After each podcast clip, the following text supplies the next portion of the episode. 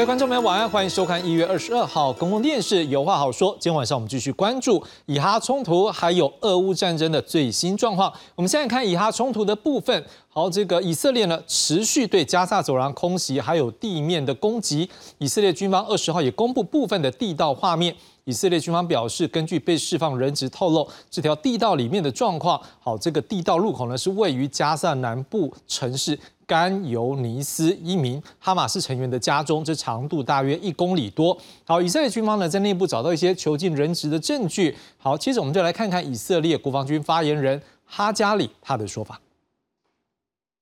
במסגרת הלחימה בח'אן יונס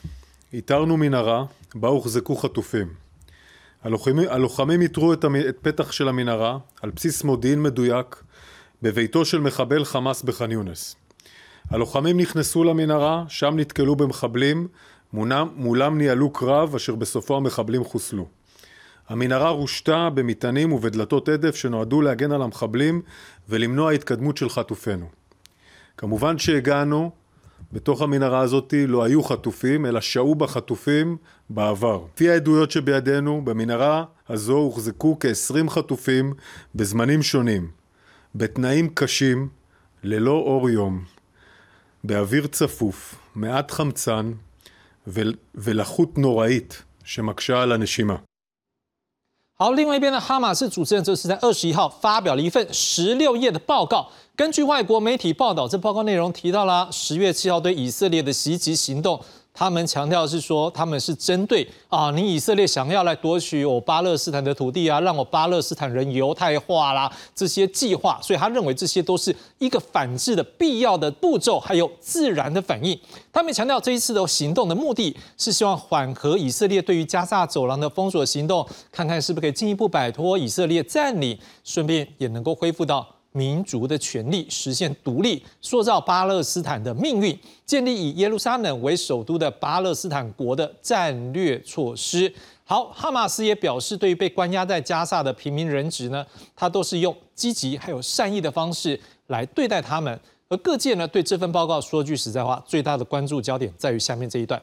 哈马斯坦承在行动的过程当中，因为以色列的安全还有军事系统迅速的崩溃，所以在行动执行当中啊，可能出现了他们这边的一些失误或过失，导致加萨边境地区陷入混乱。哈马斯也呼吁以色列呢，哎，是不是可以来结束对加萨的侵略？不过以色列总理纳坦雅胡也在同一天透过视讯来发表声明说，他说什么？他说拒绝你哈马斯提出的停火。或者是说这个以色列撤军，然后释放被你以色列控压的这一个巴勒斯坦人，好，来交换什么呢？这个哈马斯手上人质的这样要求。好，对于美国在内呢，各国现在不是呼吁以色列说，是不是来停战？好，然后来建立一个巴勒斯坦国，也就是所谓一个叫做什么两国好的解决方案的建议。纳坦雅胡也是很强硬的说拒绝。好，我们接下来来看看纳坦雅胡怎么说。את הדברים האלה אמרתי לנשיא ביידן בשיחתנו בסוף השבוע. אני מאוד מעריך את התמיכה של ארה"ב בישראל, גם הבעתי זאת בפני הנשיא. ועם זאת, אני עומד בתוקף על האינטרסים החיוניים שלנו. הדגשתי בפני הנשיא ביידן את הנחישות שלנו להשלים את כל יעדי המלחמה ולהבטיח שעזה לא תהווה עוד איום על ישראל. ולכן אני עומד על כך שאחרי שנשיג את הניצחון המוחלט, אחרי שנחסל את החמאס, לא יהיה בעזה שום גורם שמממן טרור, מחנך לטרור או משלח טרור. עזה חייבת להיות מפורזת בשליטה ביטחונית מלאה של מדינת ישראל. אני לא אתפשר על שליטה ביטחונית ישראלית מלאה על כל השטח ממערב לירדן. כראש ממשלת ישראל, אני עמדתי בתוקף על העמדה הזאת, מול לחצים בינלאומיים ופנימיים כבירים. ההתעקשות שלי היא שמנעה במשך שנים הקמת מדינה פלסטינית שהייתה מהווה סכנה קיומית לישראל. וכל עוד אני ראש הממשלה, אמשיך לעמוד עליה בתקיפות. אם למישהו יש עמדה אחרת, שיגלה מנהיגות ויגיד את עמדתו ביושר לאזרחי ישראל. 纳坦雅胡的回应呢，让不少国家是感到很不满。 第一枪就是英国国防大臣夏普斯，他二十一号，我们画面上可以看到他接受这个英国 BBC 访问的时候，他很强硬的表示说：“你纳坦雅胡这样的说法令人失望。”好，我们来看看英国国防大臣夏普斯他怎么说。I think it's very disappointing uh, that Benjamin Netanyahu has uh, said that. It's not, in some senses, a surprise. He's spent his entire political career uh, against a two state solution. But the point is, which other route is there to seriously resolve this? Palestinians deserve a sovereign state. Israel deserves uh, to have uh, the full uh, ability to uh, defend itself, its own security, in other words. And unless you pursue a, a two state solution, I really don't see that there is another solution. 像不止英国，哎，欧洲好几个国家的外交部长，好，还有中东几个主要国家的外交部长，好，他们二十二号都来到， 可以看到这个画面，就是比利时的布鲁塞尔，他们希望来推动巴勒斯坦还有以色列的和平方案，他们将会和以色列还有巴勒斯坦两边的外交部长分别来做对话，而他们在受访的时候都强调。这个以色列跟哈马斯赶紧来停火吧，之后建立两个和平共处的国家。他们认为这将是这个地区维持和平的唯一途径。我们先来看看，包括比利时、比利时、法国还有爱尔兰三个国家的外交部长他们受访内容。Ce conflit ne se résoudra pas par les armes. Depuis le 7 octobre, près de 25 000 personnes ont perdu la vie. Gaza est en situation d'extrême urgence, on risque la famine, on risque des épidémies, il faut que cesse la violence. Le message que je porterai au nom de la Belgique, au nom de la présidence belge du Conseil de l'Union européenne est clair, nous demandons un cessez-le-feu immédiat, la libération des otages, le respect du droit international, le retour au processus de paix qui doit mener à la création de deux États vivant en paix côte à côte. C'est la seule issue, c'est la seule possibilité de rétablir euh, de façon euh, permanente la paix dans la région. Il y a un clair risque de régionalisation du conflit. Je me félicite qu'il y ait des sanctions qui puissent être prises euh, contre les les terroristes du Hamas. J'espère que des sanctions seront également prises dans les prochains jours contre les colons violents en Cisjordanie notamment. Évidemment une position euh, pour nous qui est euh, humanitaire, puisque un, un certain nombre de points seront évoqués sur la question humanitaire et nous souhaitons un cessez-le-feu assez rapidement. Et puis, euh, évidemment, la question politique, avec la solution à deux États comme perspective politique. Et en ça, les déclarations de Benjamin Netanyahu sont inquiétantes. Il faudra un État palestinien avec des garanties de sécurité pour tous.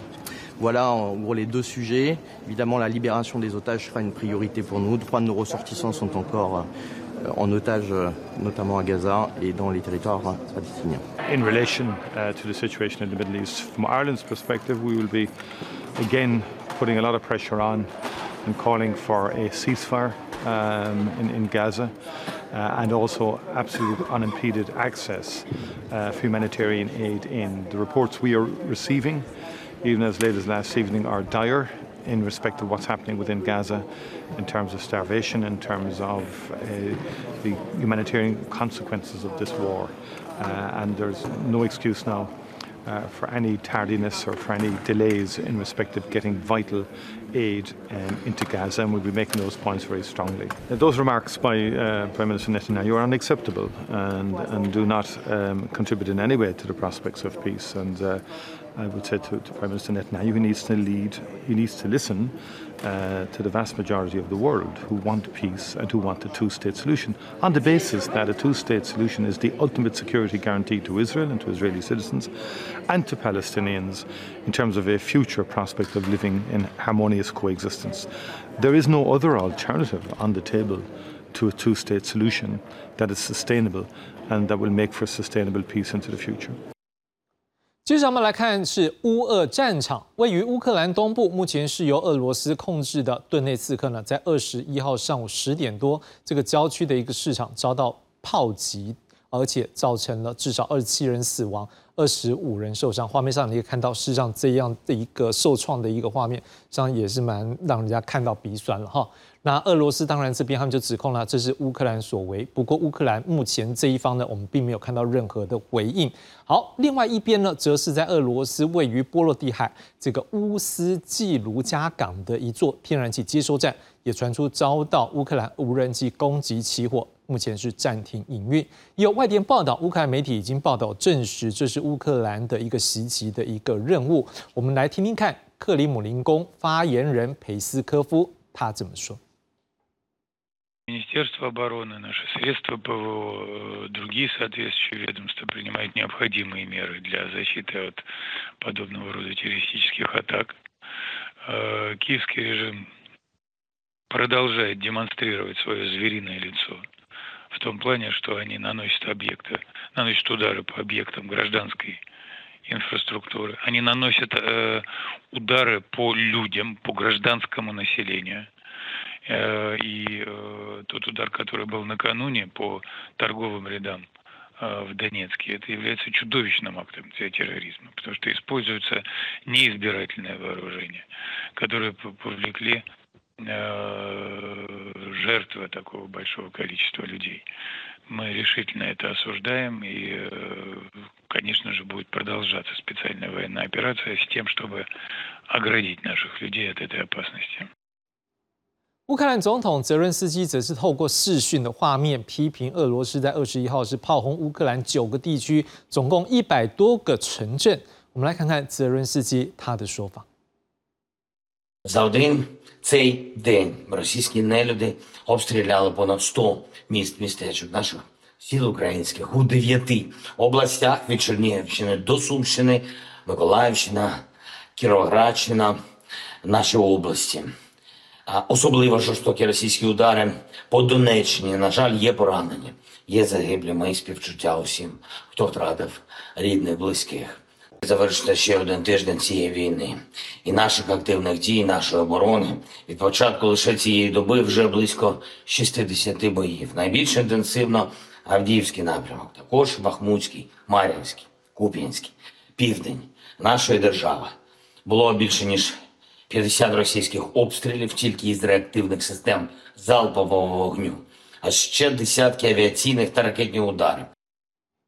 好了，双方都宣称自己有向前推进，但双方也都指责对方的攻击。而这场战争目前已经接近快要两年，面对在野的共和党不愿意向乌克兰提供金援的这个美国总统拜登呢，现在又传出最新的一个消息，指出这美国 NBC 的一个新闻在二十号有一个报道。 他说啊，这个拜登的很重要的一些幕僚呢，包括美国国家安全顾问苏利文，还有国家情报总监海恩斯，在白宫举行的会议上面，告诉美国国会议员说，乌克兰将会在未来几个礼拜内耗尽某一些防空还有火炮的能力。他们也强调，如果美国在这个时候停止军援，俄罗斯很可能在几个礼拜内到几个月内就会打赢结束这场战争。而拜登本人呢，在十九号在美国华盛顿特区举行的一场市长会议的时候，他是强调美国必须要继续支持乌克兰。我们来看拜登他的说法。 Look where Russia is. Russia's lost 300,000 forces. I mean, we are now, if we don't lose our footing, in the most powerful position we've been since the end of World War II. We had that post war period where we knew exactly what we were talking about. But now, think about it. If we're able to maintain support for Ukraine so they don't fall, as Henry Kissinger, Henry Kissinger called me, asked me to call him about three weeks before he died. And I was a young senator when he was the, the Secretary of State, so we had our run ins and our agreements and disagreements. And he said, one part of the conversation was when I called, he said, You know, not since Napoleon, not since Napoleon in France, has Europe looked at Russia without fear until now. If we walk away, if we walk away, and Russia is able to sustain their onslaught and bring down Ukraine, what do you think is going to happen in the Balkan countries? What do you think is going to happen from Poland to Hungary and Urban? 今晚我们要针对以哈冲突还有俄乌战争的最新的一个境况，我们来做深入的解析探讨。介绍今晚来宾，第一位要介绍是国防安全研究院国家安全所所长沈明世沈老师。呃，大雄，各位观众朋友，大家好。第二位要介绍是成功大学政治学系教授王洪仁王浩老师。主持人好，各位观众大家好。第三位要介绍是文化大学政治学系教授王顺文王老师。主持人好，各位观众大家好。好，一开始就请教沈老师啊，因为我们大家都很关注的是说，现在看起来哈马斯。我们先从这个 以哈冲突来看起，哈马斯现在好像感觉上是不是示弱？他自己就承认在这过程当中，呃十月七号这个行动中，他有一些过失跟失误了哈，但是他也去强调是说，哦，他也不想要造成这样的状况，这种的一种示弱，你觉得他在这个情势下为什么采取这样的一个措施？呃，当然示弱是看起来是比较正面的说法啊。那尤其是他愿意出一个报告，然后承认他在这次攻击当中有一些过失啊。那这样其实是我是觉得是提供呃西方国家有一些。调停跟调和的机会，你至少要承认说，哦，我这件事情是的确有过失，或者是滥杀无辜，或采取了恐怖攻攻击的方式啊。那当然，它也是可能是一种政治的铺陈啊，因为我们看到，呃，在美国带领之下，甚至英国很多国家说，呃，要解决巴勒斯坦的这个问题，做这样就是两国两国论，或者是让巴勒斯坦建国的方式来解决这个问题，但是。呃，我们可以体谅说，西方国家他为什么提出这样？他们其实基于人道主义的立场，他们不希望看到呃加沙走廊再多的屠杀，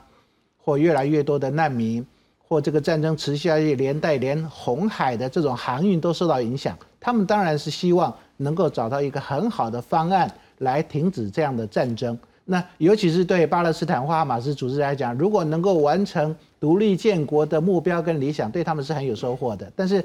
呃，他们应该也应该思考一下这个以色列总理纳坦雅胡他的想法，或者是整个以色列很多人这种比较种族主义的人的想法。你说，呃，他们过去当然也经历经千辛万苦，终于建国了。那现在，呃，巴勒斯坦是过去推翻以后让他们建国，那现在要让巴勒斯坦建国，尤其是以色列就被夹在加沙走廊跟呃加沙西岸西岸一样啊，那夹在正中央，那两个都是。建国了，那将来就不是以色列跟一个总国家组织之间的战争，变两个国家之间的战争。两个国家之间的战争可能就会牵涉到国际法，可能以色列将来要处理这个巴勒斯坦问题，它其实牵涉国际法或牵涉的这个对它的阻挠更多。而且现在它战争是处于有利的状况之下，它为什么要做这么大的让步？对啊，那以色列他当初发起这个冲突，主要就是希望能够彻底的根除哈马斯组织。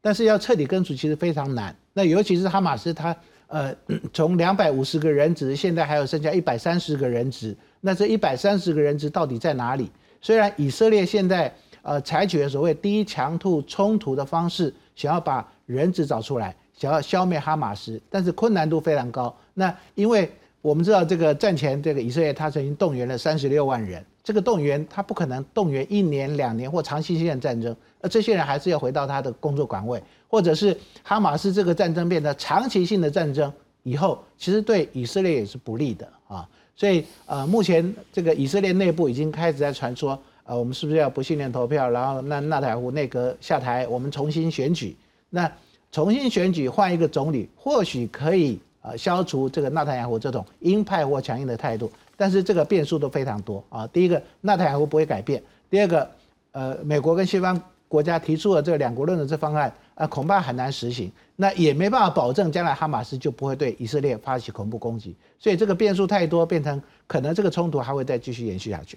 好，当然了，我在想说，老师当然也告诉我们一个。一个角度是说，事实上现在不可否认是这样的一个示弱，是要去针对国际的舆论，尤其是各个国家的一个看可不可以得到协助。我们看起来像这段时间两边都有各自的做法。比如说，我们先来看一下，我们刚有看过吗？哎，那个我们的这个地道的部分，我们再带大家来看一下。哎，在地道，我们来看到它的画面上面，来导播给我一下地道画面。你看，他们还特别把它的一个地道的用一个地图哈，然后还告诉你说里面，你看这些都是有它的一个怎么样，把人质放在这里面。你看，这就是可能一个。被窝，他们藏身在这个地方，不可否认，这样的一个画面，它的一个示出什么意思？它是要争取到国际的一个支持，是说，哎，你看我的人质在那边是受到影响的。可是王老师也不可否认，他这边打这个仗，可是我们也看到另外一边的言论战，则是现在哈马斯这边也说，好了，我承认我那时候有失误，我有过失。可是现在我的更多的民众现在已经民不聊生，是不是双方事实上在这个议题上面都还是紧抓着国际的一个角度，不希望国际觉得说啊，我是。怎么样比较一个暴力的一方，而是去示弱，或者是用一种比较争取让大家可以认同的角度，要来得到国际的一个支持。我觉得有，因为你看，呃，当初去年十月七号在发生这个以哈冲突的时候，呃，其实欧洲很多，包括德国、法国很多国家的首都都有很多示威群众，不是支持以色列哈，对，是支持哈马斯或者是支持巴勒斯坦，我们应该这样讲啊，支持巴勒斯坦。呃，所以说其实有一部分的呃民众会比较同情，就是说呃巴勒斯坦，但巴勒斯坦跟这个哈马斯这个东西，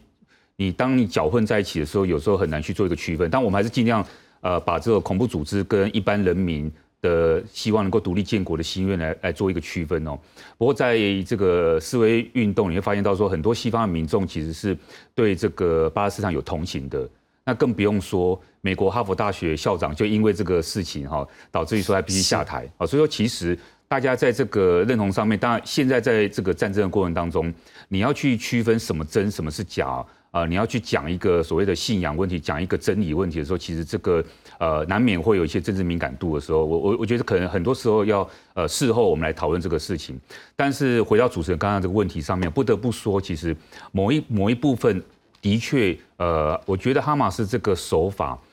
或多或少可以吸引一些在西方社会里面这个可能对原先以色列不满的这样子，或是说不认同这样一个一个情绪。我觉得这个是有，另外一个是我们也不要忽略了。其实，在这个中东地区，其他这些国家哈，同样是属于同一个宗教信仰。我们讲就什叶派的哈，这些包括我们最近红海事件的这个伊朗，包括叙利亚，包括这呃，对不起，黎巴嫩，呃，包括这个也门这些，他们其实对哈马斯的行动其实是比较同情的。当然，就是我刚刚一开始讲的，他会跟这个所谓的这种呃，这个。把这个独立这个巴勒斯坦的过去的这段历史跟哈马斯这个行为把它连在一起扣在一起，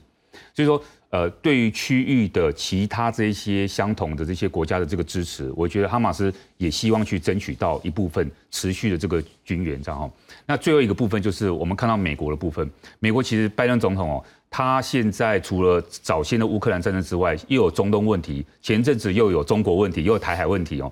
那更重要的是，现在对拜登最重要的事情是国内的这个民调，国内的选举要打赢。十一月呃，这个今年年底的时候，所以现在拜登其实支持度很低，哦，啊，这个跟川普比的话，根本可能如果今天真的明天选举的话，根本赢不过川普这样。所以说，对拜登来讲，不希望中东战事在扩大的情况之下，会把这个压力转而往以色列纳坦雅胡的身上来放。这个就是希望能够呃透过这一系列这样一个手法，让这个战争呃变成是对这个哈马斯有利的一个情况发展。好了，当然各方一定都有各自的一个步调，或是他设定他希望的一个程序，或者是一些战略，希望能够对自己的利益最大。可是这时候，王老师，您长期关注这这个区域的一个议题，这时候我们回头来讲，因为我们过去您在几次我们节目我们也有提到，两个国家或者巴勒斯坦国的一个建立，事实上对于巴勒斯坦民众一直都是一个期待，但是也不可否认，在一些政治上面的考量的时候，事实上好像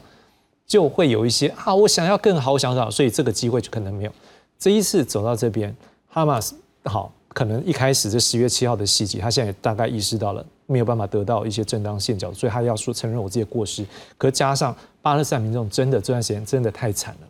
所以是不是或许这也是一个机会，在这时候一个失落，再加上这样的一个机会。如果他们后续可能在一些目前的一个土地或者一些空间上面的问题，可以愿意接受目前最新状况，有没有机会在国际的一个认同或者协助之下，真的能够来建立一个巴勒斯坦国？呃，我觉得他应该要先从整体的中东的一个战略的角度来谈起哦，因为。我们一直在谈的就是说，中东这个地区，它不仅仅是军备竞赛，同时也是和解同时进行。它分别做四个不同的轴心，一个就是伊朗为主的抵抗的轴心，另外一个就是以色列，另外就是阿拉沙特阿拉伯为主的 GCC，第四个就是土耳其。可是，在中东的这个环境里面呢，因为它在一个和解的一个状况之下，我们可以看到，比方说抵抗轴心是一个部分，那土耳其呢，其实现在跟沙特在和解。那包括他卖他无人机啊等等，那这个呢又跟联动到后面的就是他跟伊朗的也和解，以及后面的中国的这个部分。但是呢，在 GCC GCC 的这一块呢，UAE 阿联呢却是跟以色列来去合作，然后埃及又跟 UAE 合作。然后后面又是美国的这一块，所以其实如果我们从整个大的这个架构上面来看的话，它不仅仅是两个集团的一个对抗，也是区域之间的一个合纵连横的一个结果。所以哈马斯在这个地步，它所面临的一个情况是，如果任放任这样子下去的话，在我们之前有提过，就是它可能会没有人会去理会这个巴勒斯坦的一个问题。所以要解决这个巴勒斯坦的一个问题的时候呢，那它其实又面临到。因为现在比方说像今天又又您刚刚也提到他去打那个甘尤尼斯的医院，然后还有地道的这些问题，所以在这样子的情况之下，以色列的长期的战略就是两个，一个就是先制攻击，另外一个要达到决定性的胜利。但纳坦雅胡他目前的一个决定性的胜利就是我要把它打到底。就是从北一直打到南这样子的一个情况，所以对哈马斯来说，当然必须要去诉求长期所发生的这个人道的一个问题，才去引起引起国际社会的一个关心。比方说，我们可以从呃过去的几一段时间就可以看出来，这些人道的一个议题大概分成几个部分。第一个部分就是呃安全上面的一个部分，就是攻击医院之后，包括 WHO 的这个谭德赛他也去了，去了之后发现那个医院就是一个充满着一个混乱。各个年龄层，然后鲜血淋漓的这样的情况。那第二个呢，其实更重要的是粮食的一个问题。而这个粮食的问题呢，其实我们可以看得出来，叫南加萨有三分之二的人都有经历过二十四个小时没有饭吃的这样子一个情况。所以，如果我们从这个角度来看的话，一方面强化这个人道的这个角色，那或许有机会，因为美国一直没有办法去说服以色列去接受纳坦雅胡去接受这个两国论，因为他明白的拒绝这这样子的一个情况。那这这就是论述之间的拉扯了，也就是人道之间的一个拉扯，以及整个战略之间的一个拉扯的一个问题。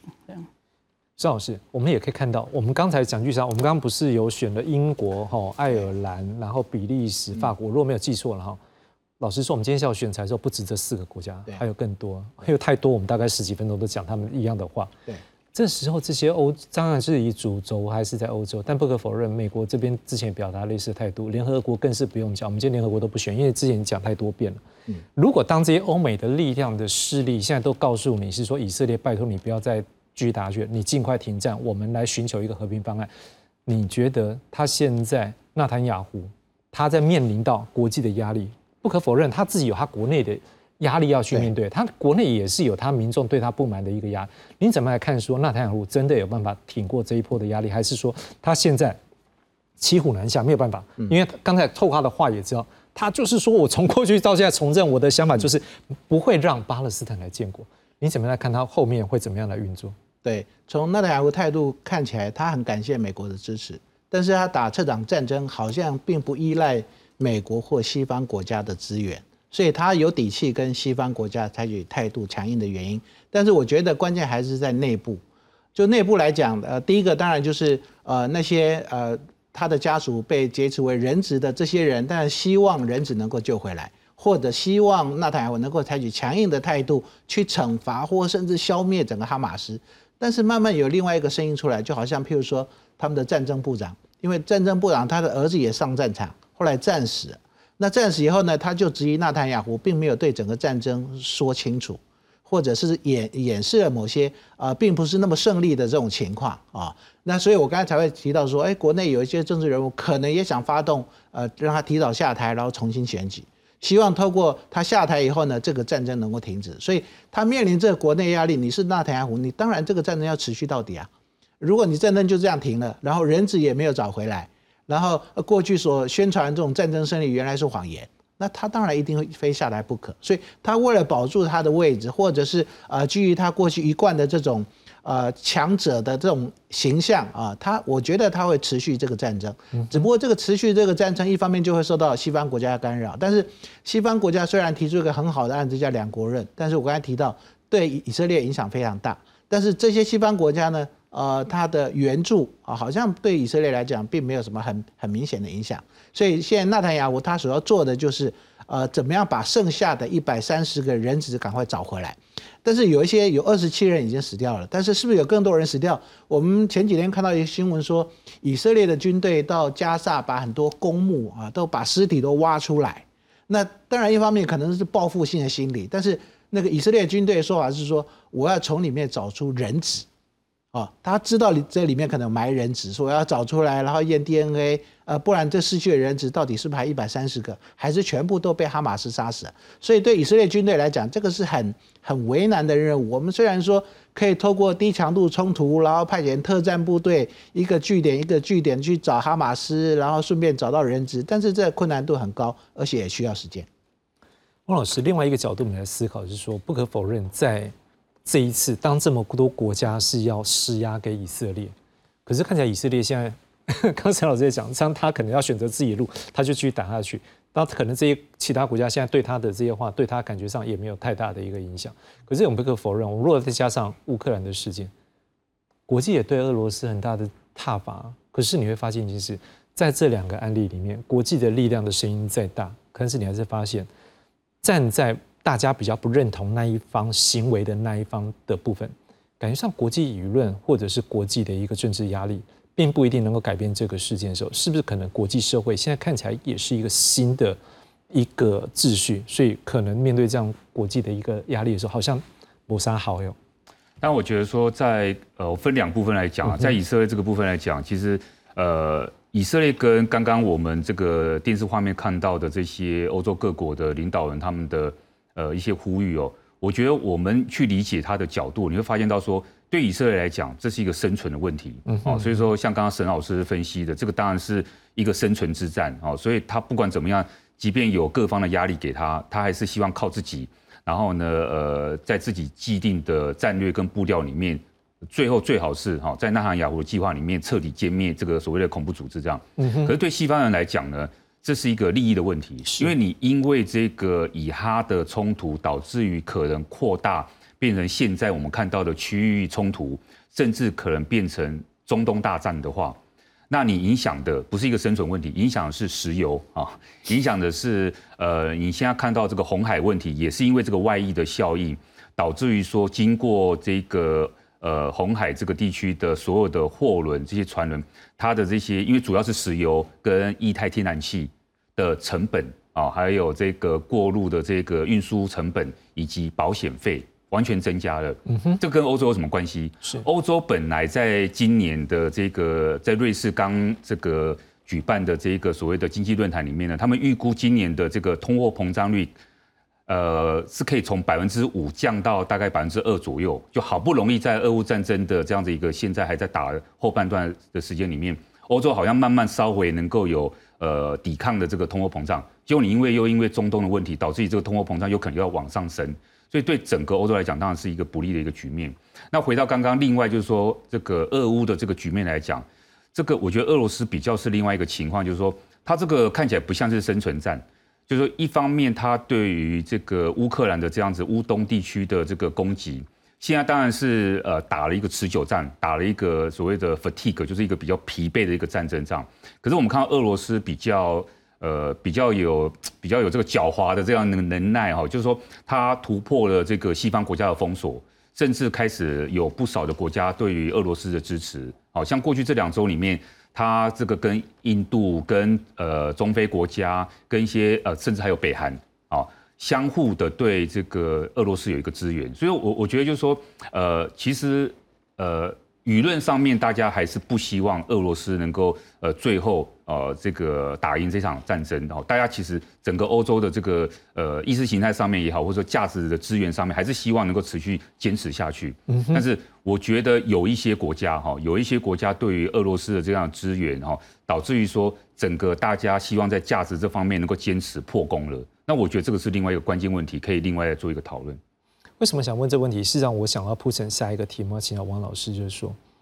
毕竟对于目前在这一个以哈的这一个冲突里面，我们看到了是红海的一个扩大，好，甚至是黎巴嫩真主党这边也扩大，这些的一个扩大，事实上在今天我们有一段没有放进来，是约旦的外交部长，他一样到了这个比利时布鲁塞尔这边来参加这样的一个欧洲以及可能中东这些重要国家的一个外交部长的一个会谈的时候，事实上。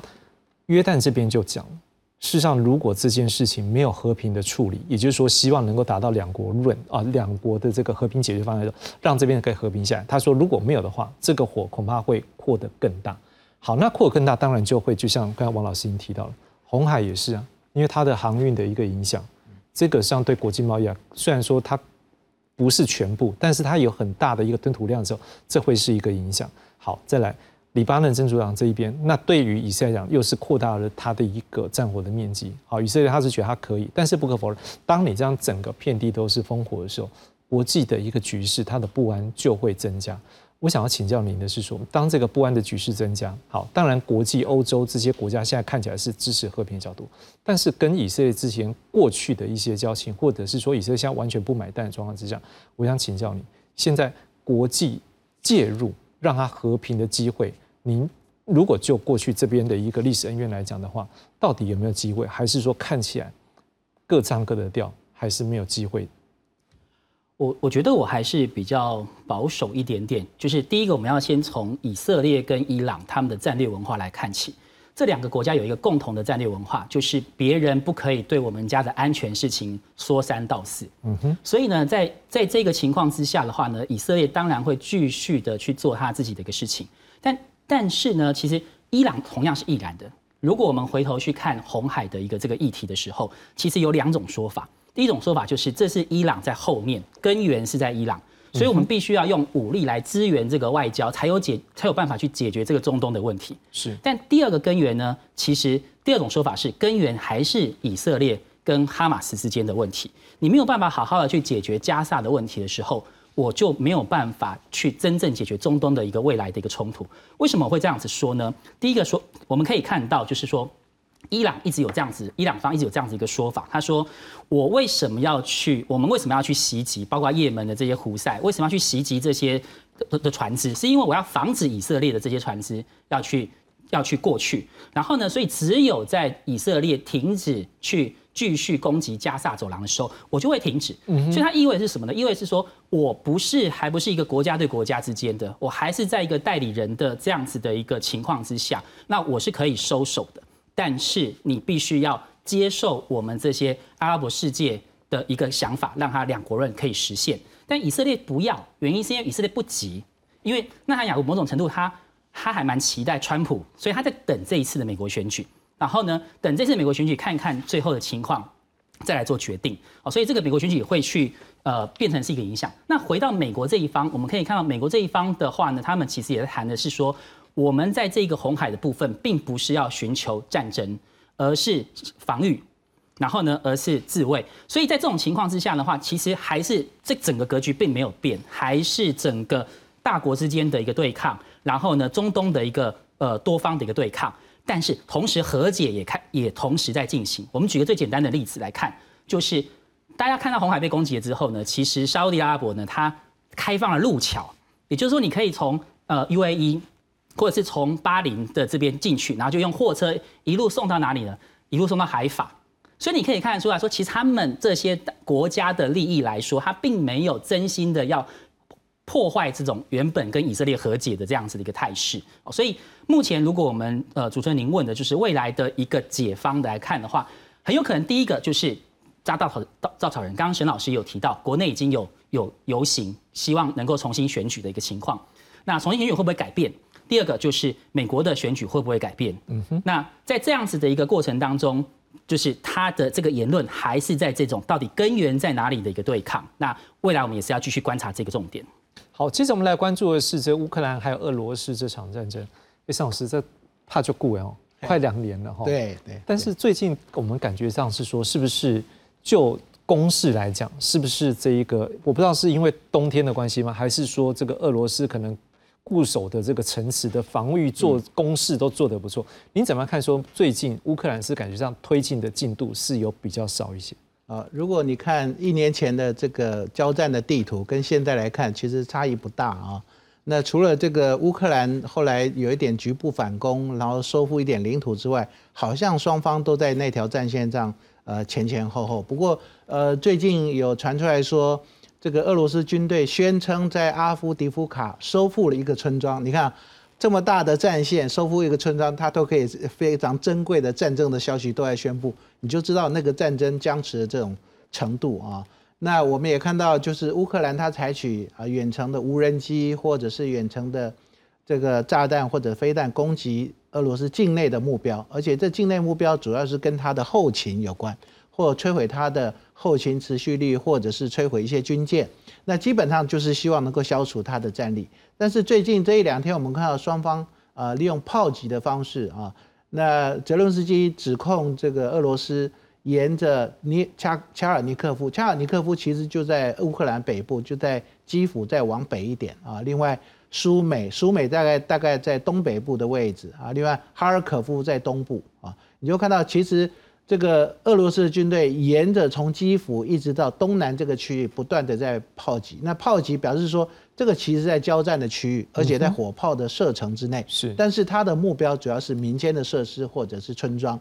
那我注意到这个前几天，呃，白俄罗斯的军队啊，呃，宣称进入俄罗斯境内演习。那我就会想到这两件事会不会连在一起？因为，呃，白俄罗斯的军队不太可能协同俄罗斯的军队啊一起进入乌克兰境内作战，但是待在俄罗斯的境内用火炮、用飞弹协助攻击是可能性是存在的啊。那经历这样的攻击之后呢，我们看到这个乌克兰的炮兵也开始反击，但是它比较局限在顿内茨克，大概在南部这个区域。那同样也是呃进攻村庄。那当然，炮击的这个目目标啊，目的主要有几种啊。第一个就是你在大规模攻击之前，你用火炮，你用空中的武力摧毁敌方的防御体系，然后瓦解之后，你地面部队开始往前进展。但是这样的情况，我想很久没有发生了，因为双方呃，俄罗斯从攻势转为守势之后呢，呃，这挖了很多这个野战的攻势，而且这挖得非常深，而且部署了。呃，这个好几百公里、上千公里这个防御线，所以乌克兰军队也不能、不可能这种大举的这种攻击。那乌克兰后来转入防御之后呢，他也挖了很多这个防御的工事，所以双方现在已经不太可能会大幅度的进展。那这种情况之下，再加上天气的因素，因为天气，那当然也不也不能让这个部队大规模的进发。那我们上次看到乌克兰公布的一个影片，就是呃两辆。呃，乌克兰的布莱德雷战车对上一辆的 T 七十二俄罗斯的战车啊，结果这一辆 T 七十二战车被这两辆布莱德雷战车啊给摧毁。那从这个不是说双方的战车哪个比较优良，而是在那个战场环境之下，你看到你已经看不到那种全旅、全营、全连的这种作战行动，反而都是单车或者是排的这种作战行动。可见这个战事啊，目前不会有在短期之内能够得到。这个显著的战果啊，但是呃，我们刚才提到这个炮击啊，这个泽连斯基这种炮击，其实你如果光是靠炮击，然后炮击当然可以疲惫呃疲惫敌对方的士气，因为呃你没有办法得到休息，因为你不小心可能炮弹或者无人机就来攻击你。可是你这种疲惫的攻势能够维持多久？而且呃，乌克兰它现在的弹药也有限，它现在幺五的炮弹其实要靠大概十几二十个国家的援助哦，包含日本、韩国都要援助。但是如果在需要这么多国援助的情况之下，你有多少后勤持续力？然后如果说你这个战争还要再打一年，那你有没有足够的人力啊？因为乌克兰他要重新再征兵，或者是呃提高这个这个征召入伍的这个年龄。那再维持一年，你可不可以持续的下去？但是问题是，这个战争要怎么结束？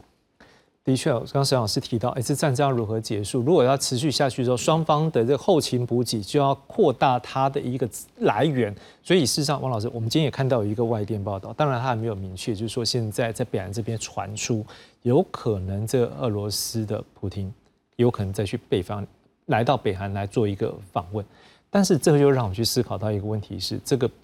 不可否认嘛，俄罗斯他也是不是在透过这样的一个可能有一个见面机会的时候，是不是也要去扩大？例如说北韩的一个武器，像我们之前已经上次有传出来说，好像在在乌克兰的境内已经有看到好像来自北韩这个炮弹，但是它当然有磨掉很多东西，但是就型号或者是它的样子看起来很怀疑，可能就是北韩。所以这时候我们就开始去思考问题是：这两个国家如果真的在，就像刚刚施老师讲的。哦，那个防御工事都挖得很深啊，就是你要攻怪不容易，所以变持久战了。双方是不是现在开开始都去思考我的后援补给在哪里？这个毫无疑问是这个样子哈。这个呃，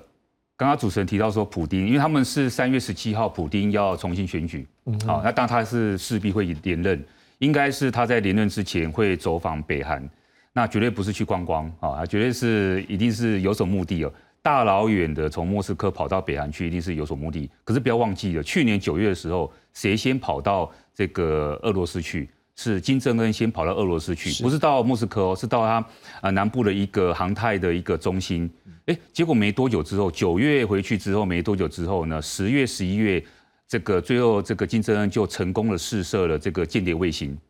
这个绝对不是巧合啊，这个绝对是有俄罗斯的帮忙，所以互惠嘛，哈，所以说在这个互惠情况之下，这一次这个普丁，呃，如果真的大家这个这个呃特别到了这个北韩去，我相信一定是有一些交换条件，而且一定是去之前会先谈好，大概有什么样的交换条件，嗯其中一个就是包含这个主持人所讲的这个后援的包，这个可能是这种所谓的弹药的这种补给的这种增援，我觉得可能还有其他的，可能不只是单纯的这种弹药这个补给。而且也不是只有北韩，我们发现到说还有其他的这些国家，可能有伊朗，可能有其他我们并不是那么清楚的，呃，这些国家，呃，不见是完全军事上面的合作。当然，最主要像中国啊，它可能没有军事上面的直接合作，可是它有这个所谓的呃，算是经济、民生、能源的这个援助，这个其实就给这个俄罗斯很大的一个底气啊，他在面对这个所谓乌克兰战争的时候，他可以以逸待劳。哦，打这么长的这种疲惫战跟持久战，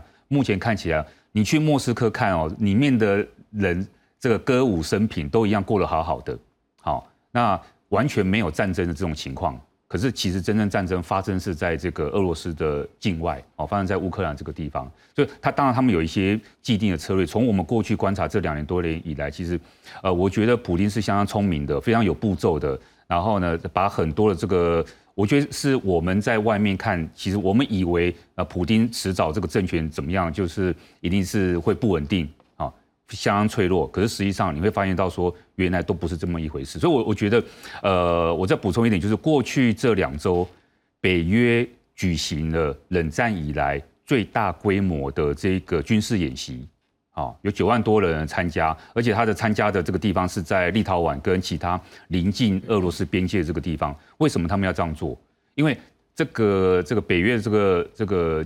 军事的这个秘书长跟大家讲说，我们要改变过去这种和平的习惯了。你不要以为俄罗斯是你所想象的那样哦，他在俄乌战争之后他就会脆弱，他就会垮台，没有没有这回事。我们要预期可能十年、二十年之间之内，我们要独立面对跟俄罗斯进行正面冲突。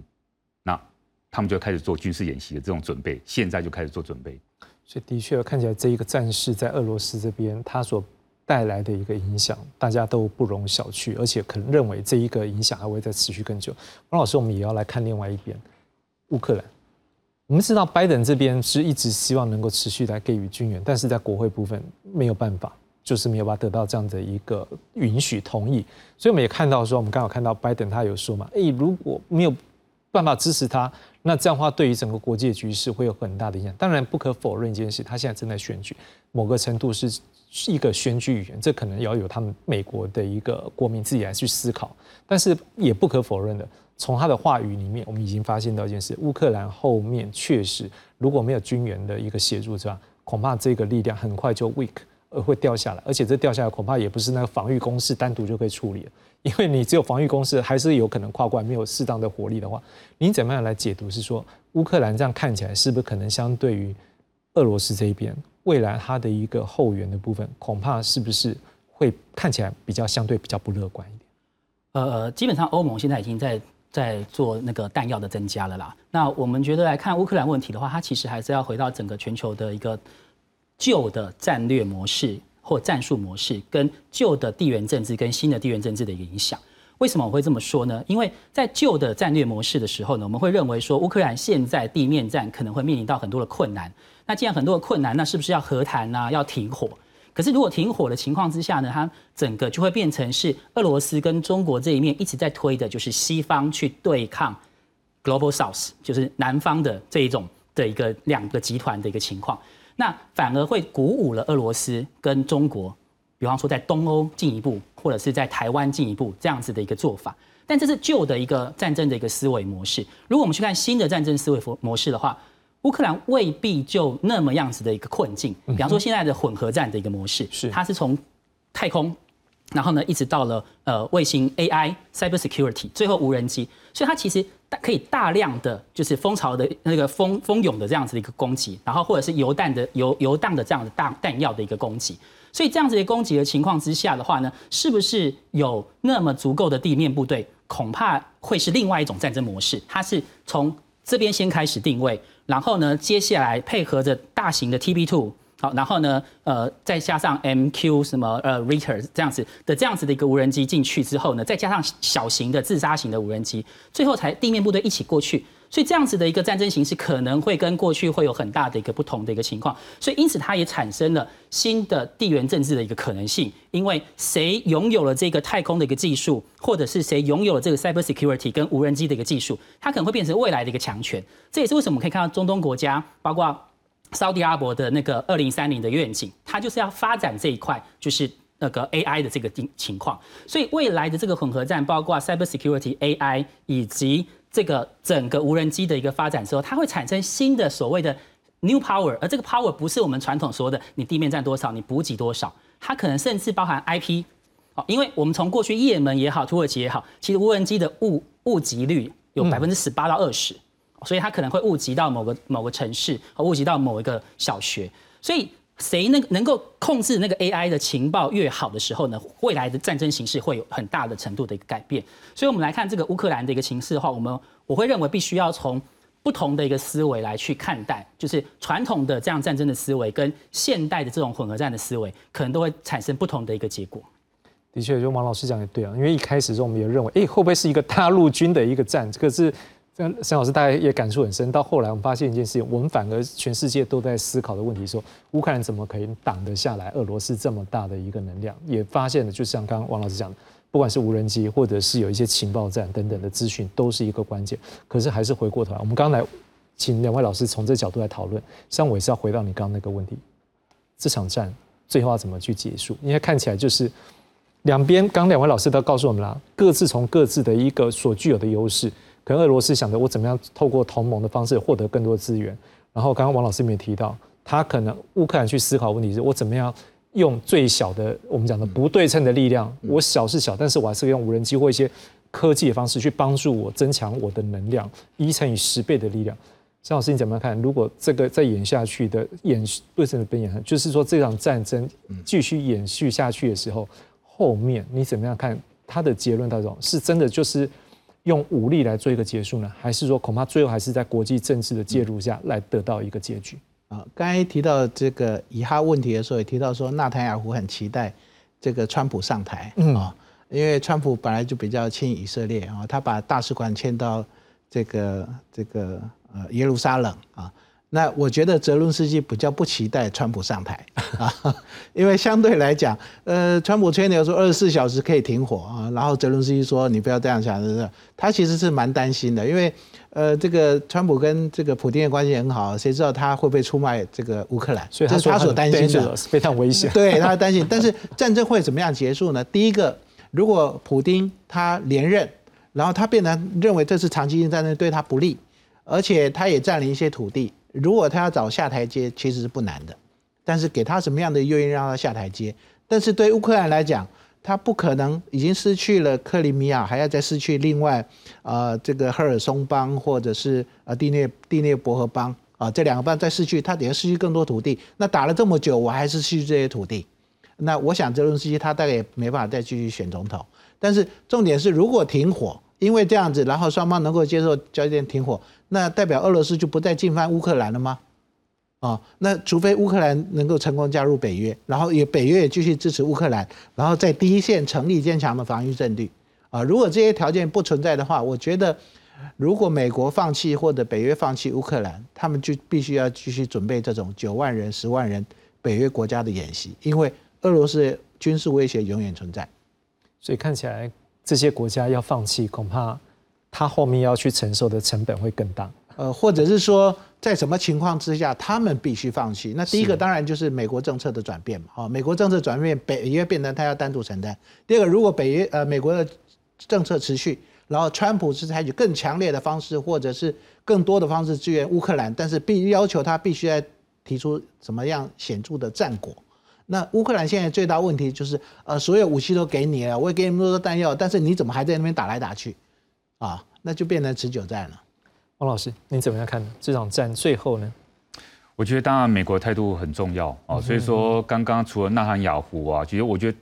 世界所有领导人都在等待美国这场选举哈，因为如果川普上台之后，的确会改变很多。现在我所听到的欧洲那边的担心是说，川普上来之后，可能美国会退出北约，或是用退出北约的方式来要挟这一些欧洲国家要接受美国的条件。其中一个就停火。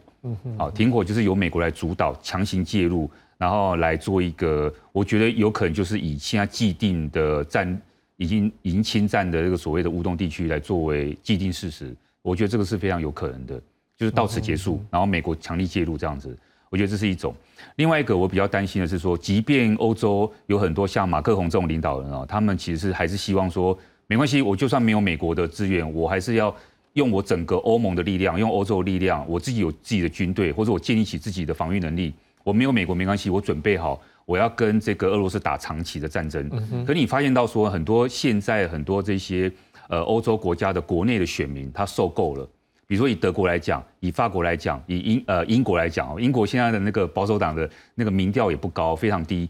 这个德国现在的这个联合政府的民调相当的低哈，是呃比这个基督教民主党民主党还低的。然后，还要再加上德国里有一个非常极右派的一个政党，很多欧洲国家里面现在极右派的势力上升，就是因为俄乌战争所导致的移民问题。他们当然不敢正面对乌克兰的这个东西有批评，或者说我们不要支持乌克兰。可是，其实骨子里面还是会认为说，这个战争希望早点结束，不要影响到我国家的利益。我我觉得这个是也值得担心的部分。王老师，